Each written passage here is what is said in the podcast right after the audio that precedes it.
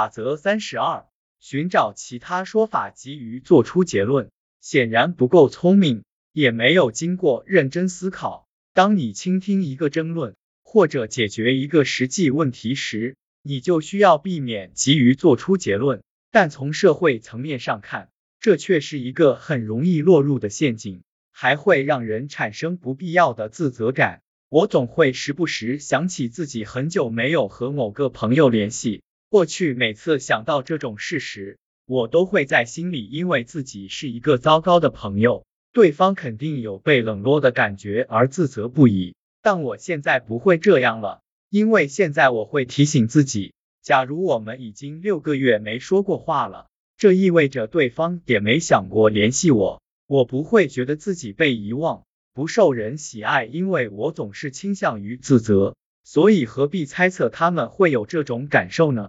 保持联系需要双方的努力。如果双方之间距离遥远，各自都有着忙碌的生活，这种情况就会自然发生。这不是任何人的错。假设你在路上看到一个朋友，他们没有和你进行眼神接触，也没有和你打招呼，你的第一个想法是什么？他们不喜欢我，他们在回避我。我不知道你们怎么样。但我在大街上总会无视其他人，因为我会陷入自己的思考，看不到别人。有时候因为和对方不熟，我没能认出对方，即便对方认出了我，有人事后告诉我，我才知道自己当时如此。我们的车交汇时，我挥手了，但你没注意。出现相反情况时，你为什么不认为那只是意外事件呢？当你想要自责。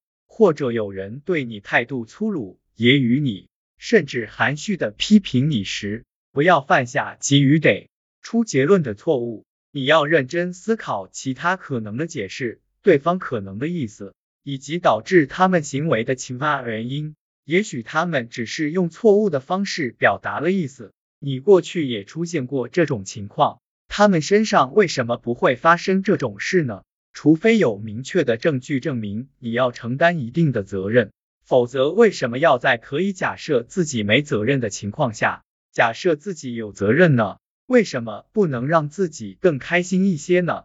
社交互动充斥着小误解，汉龙剃刀理论说，可以归结为愚蠢的，就不要用恶意解释。我愿意用事故或误解替代那句话里的愚蠢。说实话。事故或者误解的可能性远比你最初的假设更准确。